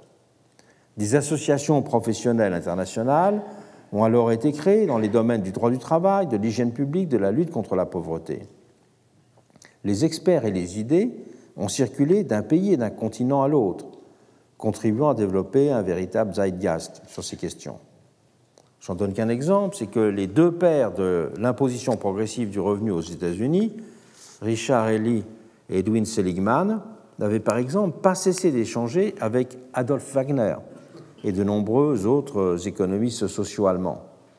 Ce n'est donc pas seulement les grands auteurs qu'il faut considérer pour comprendre le mouvement des idées en matière de réduction des inégalités pendant cette période. Il faut aussi s'intéresser aux rapports de congrès, aux essais d'hommes politiques, aux brochures syndicales pour le saisir. Solidarité de Léon Bourgeois a par exemple joué un rôle beaucoup plus important que l'ouvrage de Durkheim, La division du travail social, alors même qu'évidemment c'est un ouvrage beaucoup plus important intellectuellement. Considérer euh, ces facteurs historiques qui ont contribué notablement à consolider et à accélérer le changement après 1918 ne doit pas nous distraire euh, de la considération d'un autre point de vue. C'est après la guerre de 14-18, s'il y a eu un choc ouvrant de nouveaux possibles en matière de solidarité, la guerre a aussi nourri, à l'inverse, de terribles régressions. Elle a également conduit aux formes les plus exacerbées du nationalisme raciste l'antisémitisme d'État institué par les nazis en constituant la plus terrible des illustrations. Dans ce dernier cas, il est décisif de souligner, il n'est pas seulement agi d'un dérapage dans l'horreur et l'irrationnel. C'est au nom d'une conception pervertie, mais précisément théorisée de l'égalité, que le régime national-socialiste a légitimé son action. Les concepts clés qui ont uni leur philosophie politique et leur théorie sociale ont été ceux d'identité et d'homogénéité. On peut parler donc, après la guerre, des tentations résurgentes et accrues de l'homogénéité. En termes politiques, l'idée d'un peuple souverain homogène entendait rompre tant avec la vision arithmétique individualiste sous-jacente à l'idée de pouvoir majoritaire qu'avec les idéaux délibératifs du parlementarisme libéral. Pour Carl Schmitt, celui qui a théorisé de la façon la plus avancée la chose, la démocratie devait ainsi se définir comme expression et valorisation d'une identité collective. La réalisation de la démocratie supposait donc pour lui de rompre avec l'univers libéral dans toutes ses dimensions. La distinction des deux principes d'identité comme qualité sociale et de représentation comme procédure sera systématisée avec sa monumentale Théorie de la Constitution, dans laquelle il examine les conditions dans lesquelles ils peuvent se lier dans l'État moderne. Cela n'était possible aux yeux de Carl Schmitt qu'à la condition de considérer la représentation comme figuration étatique de l'unité politique. La représentation démocratique consistait ainsi essentiellement pour lui non pas en une représentation des diversités de la société, mais en un travail d'incarnation. Alors que la représentation libérale avait simplement pour but de légitimer une délégation. Donc ça n'était ni pluralisme ni délégation, mais incarnation. Et à l'univers fragmenté divisé dont se satisfaisait et se nourrissait la vision libérale du monde, il opposait du même coup la perspective d'un monde homogène. Je le cite, L'égalité démocratique est essentiellement homogénéité, l'homogénéité d'un peuple, dans sa théorie de la Constitution. On peut d'ailleurs souligner que chez lui, les mots, égalité et homogénéité sont presque les mêmes. Il emploie pour euh, égalité Gleichheit et pour homogénéité Gleichartigkeit. Donc euh, il y a une confusion des deux mots d'égalité et d'homogénéité dans le langage de Carl Schmitt qui est beaucoup plus important que si on parle simplement d'un côté d'égalité et d'homogénéité. C'est très important de le, souligner. Et euh, cette notion d'homogénéité sera l'un des grands thèmes de son œuvre. Il parlera à de nombreuses reprises d'une démocratie qui doit reposer sur, je le cite, une égalité et une homogénéité substantielle. Et son idéal était donc, logiquement et parallèlement, celui de la poursuite d'une expression unanime de la manifestation d'un peuple un, d'où chez lui la valorisation de l'acclamation qui est liée à la figure d'un peuple assemblé, qui s'exprime d'une même voix, à l'opposé d'une procédure qui serait fondée sur le décompte des expressions individualisées dans l'isoloir. Le régime politique du type de démocratie qu'il appelait de ses voeux était donc indissociable d'un point de vue sociologique sur la nature du peuple et sur la nature souhaitable de ce peuple, à l'acceptation d'une société conflictuelle et diversifiée qui devait structurellement recourir à la discussion permanente pour être gouvernable, il opposait le projet de façonner le peuple de façon à ce que celui-ci puisse s'affirmer comme un. La force politique d'une démocratie expliquait-il ainsi, se manifeste à sa capacité d'écarter ou de tenir éloigné l'étranger et le non-semblable, celui qui menace l'homogénéité. Je répète, la force politique d'une démocratie se manifeste à sa capacité d'écarter ou de tenir éloigné l'étranger et le non-semblable, celui qui menace l'homogénéité. En représentant un monde nécessairement scindé entre amis et ennemis, il invitait donc à concevoir l'égalité comme un principe d'absorption des hommes et des femmes dans une masse unie et indistincte. Et les nazis suivront à la lettre en radicalisant à l'extrême cet impératif.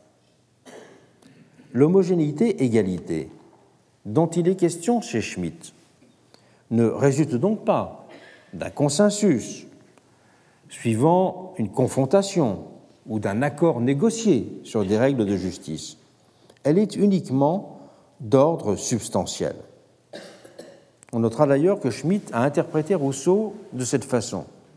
Selon le contrat social, disait-il, l'État repose non pas sur le contrat, mais sur l'homogénéité. C'est bien sûr une lecture qu'on peut, peut discuter. Et le national-socialisme dira Carl Schmitt en conséquence, de façon approbative, prend soin de chaque véritable substance du peuple là où il la rencontre, que ce soit dans l'espace naturel, que ce soit dans la race ou que ce soit dans l'État. Et dans État, mouvement, peuple, il écrira Sans le principe de l'identité raciale, l'État national-socialiste ne pourrait pas exister et l'on ne pourrait pas penser sa vie juridique. L'urgence, résumera-t-il, est ainsi de penser la substance de l'égalité démocratique. La perspective antisémite, avec sa folie exterminatrice, a constitué le moteur actif de cette appréhension substantielle, en la poussant à sa définition extrême, accordée à l'escalade militaire et à la polarisation de la politique comme affrontement nu de l'ami et de l'ennemi. La référence à la race a proposé dans le discours nazi une métaphore dramatiquement efficace parce que présumée ancrée dans la nature sociale de l'unité du peuple. Elle a ainsi substitué l'idée d'homogénéité naturelle à celle d'égalité naturelle. Faisant du même coup d'une expulsion d'une partie des hommes hors de l'humanité la condition de production de l'égalité, alors qu'au contraire, la vision démocratique de l'égalité avait consisté à inclure dans une même humanité ceux qui en étaient exclus. Donc l'idée d'homogénéité naturelle par rapport à celle d'égalité naturelle amène à considérer de façon radicalement différente le principe de similarité. Dans un cas, le principe de similarité est un principe extensif dans la vision démocratique, et puis là, le principe de similarité est au contraire un principe régressif. Et le basculement du social dans le racial, qui d'une certaine façon couvait depuis la fin du XIXe siècle, et il avait déjà trouvé dans les représentations de l'ennemi en 14-18 sa première application. Je vous conseille de, de regarder un ouvrage qui vient de paraître qui s'appelle L'odeur de l'ennemi 1914-1918 et qui montre comment dans le discours allemand et dans le discours anglais, on a qualifié l'ennemi comme étant euh, non simplement d'une espèce humaine différente, mais même il y a eu toute une théorie qui été faite par un certain nombre de personnes qu'on n'ose pas appeler des, experts ou des savants, selon lesquels il y avait des odeurs spécifiques de, l'allemand. Et donc c'était véritablement une race que l'on pouvait sentir. Et et je vous conseille de regarder ce, livre. Donc il y avait quelque chose qui couvait déjà depuis le XIXe siècle, c'était cette, cette, tentation d'une substantialisation de l'égalité. Substantiation, substantialisation à travers cette vision justement d'une identité négative de rejet. Mais bien sûr, c'est avec euh, le nazisme qu'elle prendra euh, son ampleur la plus forte et la plus radicale. Et si le national-socialisme a mis l'idée d'homogénéité au cœur de sa philosophie politique et sociale, on l'a retrouvé aussi, cette idée d'homogénéité, mais sur un tout autre mode, valorisé euh, dans le monde communiste. La vision communiste de la démocratie a en effet également participé d'une approche essentialiste du politique, radicalement critique de la démocratie formelle ou du fétichisme démocratique. Dans le monde communiste, le suffrage universel a ainsi longtemps été tenu en suspicion, accusé de dissimuler les divisions sociales de classe derrière l'égalité apparente des bulletins de vote. À la volonté générale issue des urnes a été opposée, de la sorte, une autre conception réelle, cette fois-ci de la démocratie, mesurée à l'aune sociale de la nature de classe du pouvoir. Dans cette optique, seul pouvait être qualifié de démocratique un système qui satisfaisait les intérêts, de l'immense majorité, c'est-à-dire ceux de la classe ouvrière. La démocratie, en d'autres termes, était appréhendée comme un concept social avant d'être un concept constitutionnel. Et un double présupposé sociologique sous-tendait cette conception. Le premier était que la classe ouvrière et ses alliés qui formaient le peuple constituaient une écrasante majorité, alors que la bourgeoisie n'était composée que d'une mince couche d'exploiteurs, ces derniers ne réussissant à maintenir leur domination contre nature que par la force ou par les artifices d'une fiction politique dissimulant les oppositions radicales d'intérêts derrière le présupposé d'une communauté politique en elle-même consistante. Mais le second présupposé, celui qui nous intéresse directement ici, est que ce peuple était vu comme essentiellement uni, formant un groupe homogène. La cohérence du peuple est en effet ce qui fonde l'évidence de ses intérêts et de sa volonté. La volonté, dans ce cas général, ne résulte pas d'une arithmétique des préférences et des opinions, prétendument exprimées de façon libre dans la procédure électorale. Elle était volonté d'une communauté unie et cohérente. Aux antipodes de la vision libérale classique qui concevait la société comme un entrelac complexe de positions et d'intérêts également légitimes, la perspective communiste était celle d'une approche communautariste du social. Et la continuité sur ce point est totale entre le premier communiste des années 1840 et celui du XXe siècle. Un grand théoricien marxiste du début du XXe siècle, je cite euh, Max Adler, avait été jusqu'à écrire que sur cette base que dans le sens rigoureux du terme, un peuple n'existe même pas dans un État capitaliste. Il voulait dire par là que, je le cite à nouveau, que la condition fondamentale sans laquelle l'autodétermination d'un peuple est impossible, c'est celle d'un peuple homogène. Cette vision communiste de l'homogénéité, on le voit, est fort différente de celle du national-socialisme, car elle ne renvoie nullement, et la différence est de taille, à l'idée d'une exclusion instituante. Elle s'apparente davantage à une modalité de l'appartenance sociale. L'égalité est dans ce cas une qualité du corps social. L'individu peuple auquel elle fait référence est l'égal de ses concitoyens à ce titre, avec euh, la nouvelle forme d'abstraction démocratique qui peut découler de cette égalité d'identification au collectif.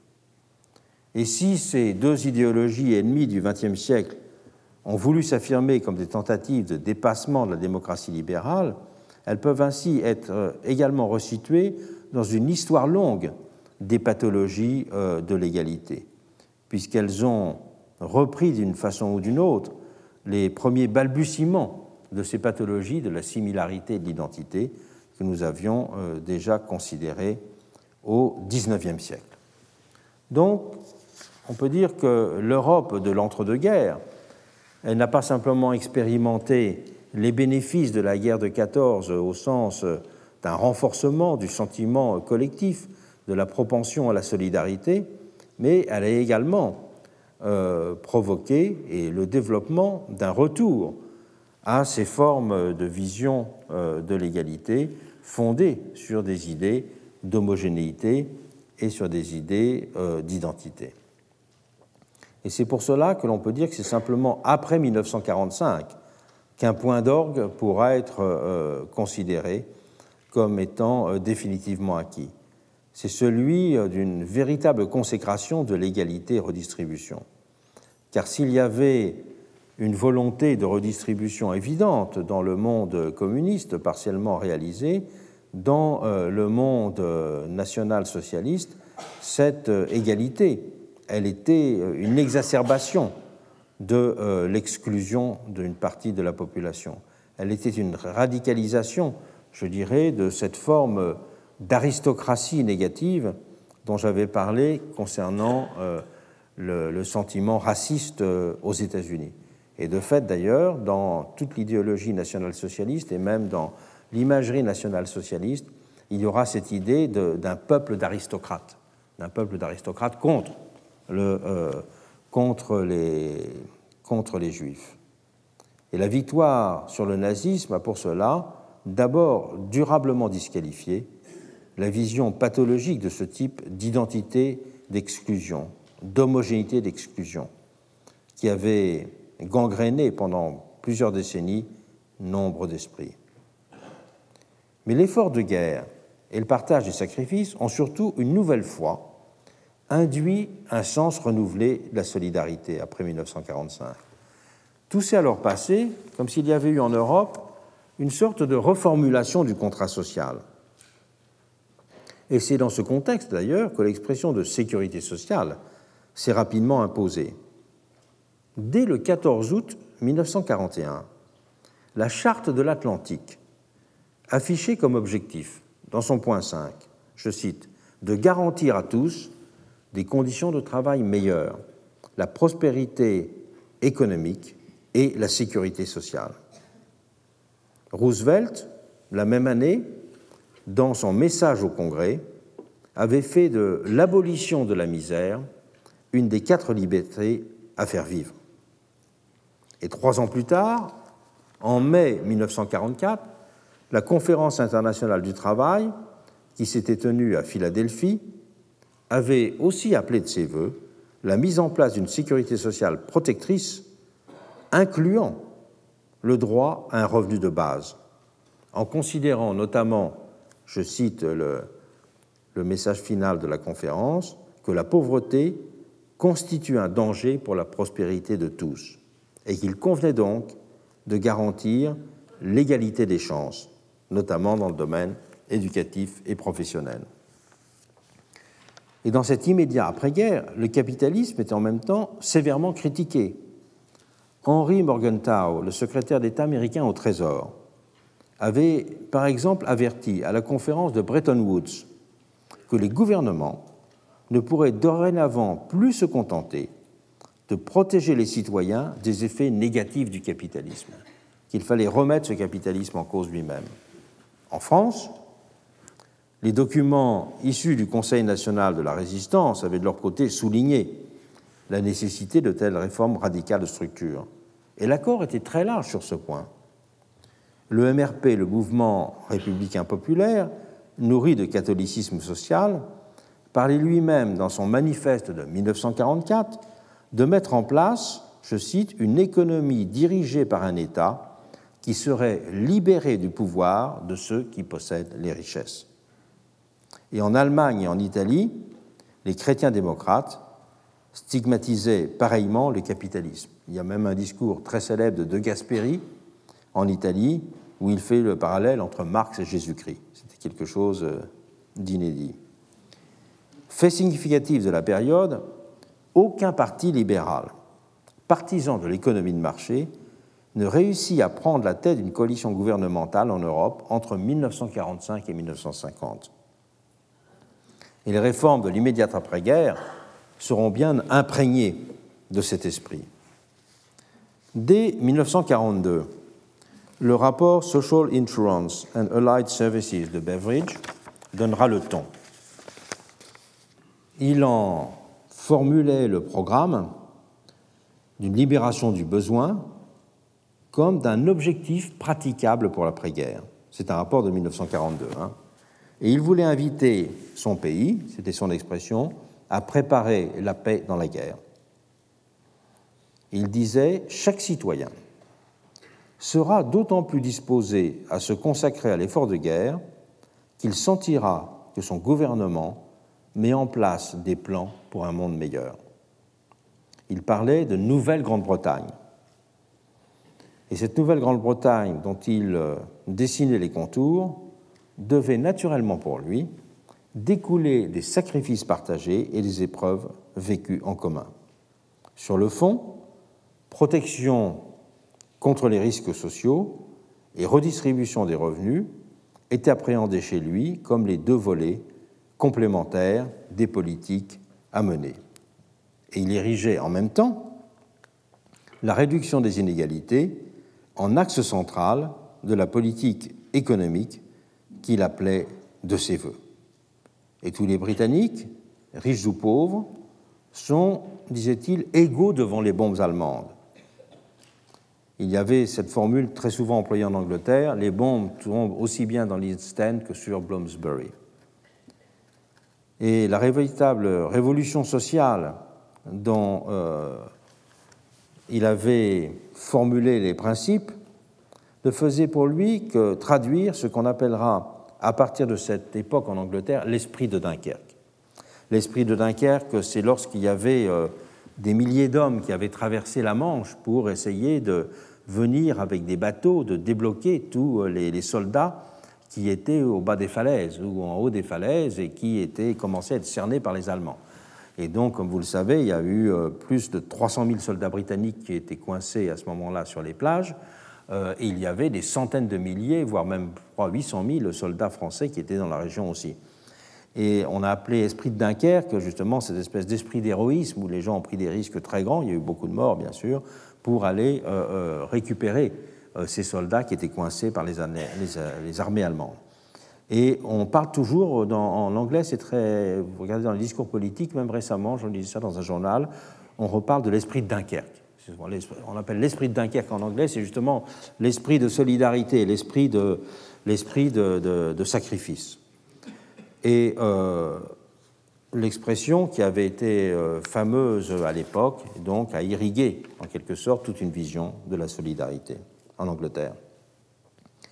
Et les choses seront appréhendées dans des termes très voisins en France.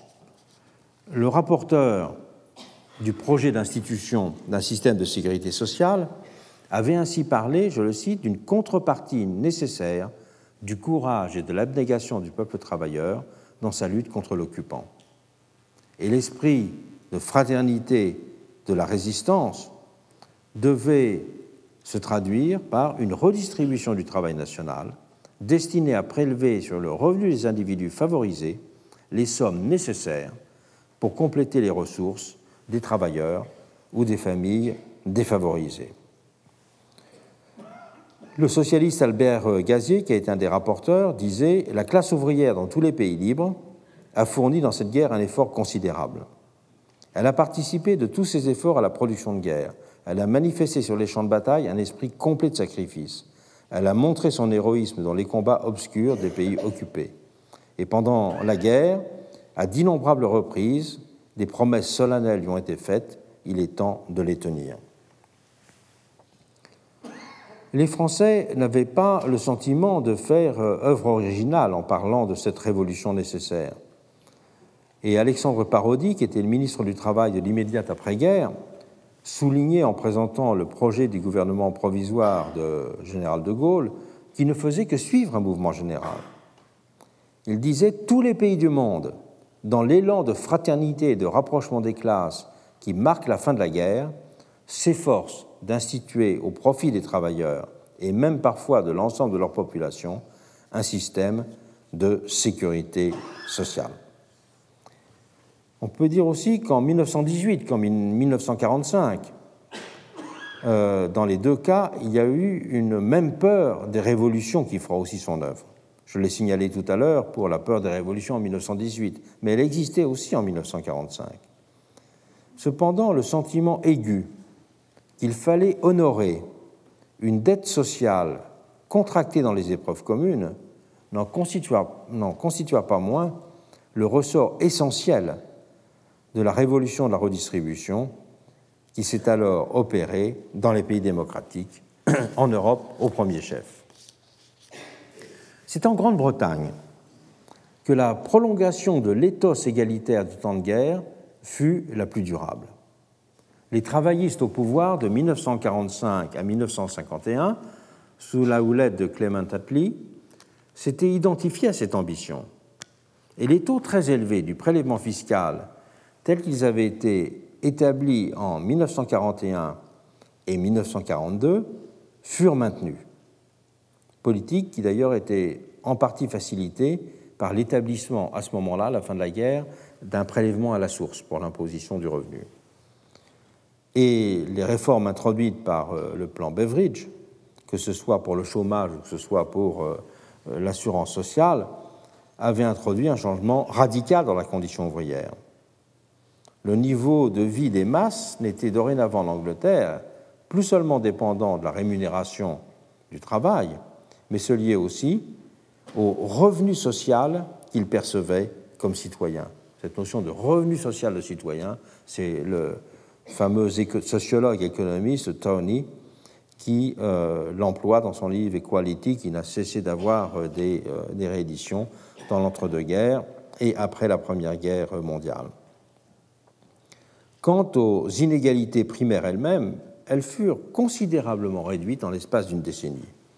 Après impôt, le pouvoir d'achat des salaires augmenta de 25% entre 1938 et 1948 en Angleterre, tandis que celui des profits diminuait de 37%. Sur la même période, le prélèvement fiscal moyen sur les revenus supérieurs à 10 000 livres, cela concernait 8 000 personnes, passa de 43 à 76% Je dis bien le prélèvement fiscal moyen, c'est-à-dire non pas le taux. Euh, le taux marginal supérieur était beaucoup plus élevé. Le le taux moyen, 76%. Il n'y avait du même coup, en Grande-Bretagne, que 70 personnes, 70, qui disposaient en 1948 d'un revenu personnel supérieur après impôt à 6 000 livres, alors qu'il y avait 7 000 personnes euh, auparavant, juste avant la guerre, en 1938, qui disposaient de ce même revenu. Donc, c'est-à-dire une, contraction extraordinairement brutale euh, de euh, l'écart des revenus en Angleterre pendant cette période. Il y a eu une contraction également extrêmement brutale des patrimoines, qui a été liée bah, tout simplement au développement de la fiscalité foncière et au développement de la fiscalité sur les successions. Les premiers éléments euh, de mise en place de cette fiscalité sur la succession avaient été euh, développés au moment de Lloyd George, et c'est un tournant significatif parce qu'on voit à ce moment-là de très nombreuses grandes familles commencer à vendre les Rembrandts de leur château. Euh, et ce sont à ce moment-là les riches américains qui ont commencé à acheter les collections de tableaux qu'il y avait dans les châteaux anglais pour que ceux-ci puissent payer euh, les impôts et puis euh, l'entretien devenu trop lourd de leur château pour eux. Donc on peut dire qu'une grande partie du patrimoine anglais est passée à ce moment-là sur les murs des musées américains et des grands magnats américains.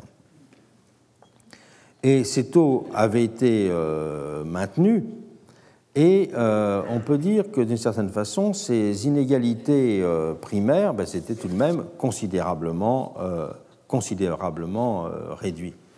Une évolution similaire s'est produite pendant cette même période dans les pays scandinaves, et quoique moins marquée en France et en Allemagne. Dans tous les cas, l'impôt est devenu pendant cette période l'instrument déterminant des politiques économiques et sociales il est devenu considéré par les gouvernements comme un outil aussi efficace que simple à manipuler. Et au-delà de l'esprit de 1945, la montée électorale en puissance, bien sûr, des partis de gauche a joué son rôle dans cette évolution. Qu'ils soient en situation d'être directement au pouvoir, comme en Grande-Bretagne, en Suède ou en Norvège, ou d'y être simplement associés.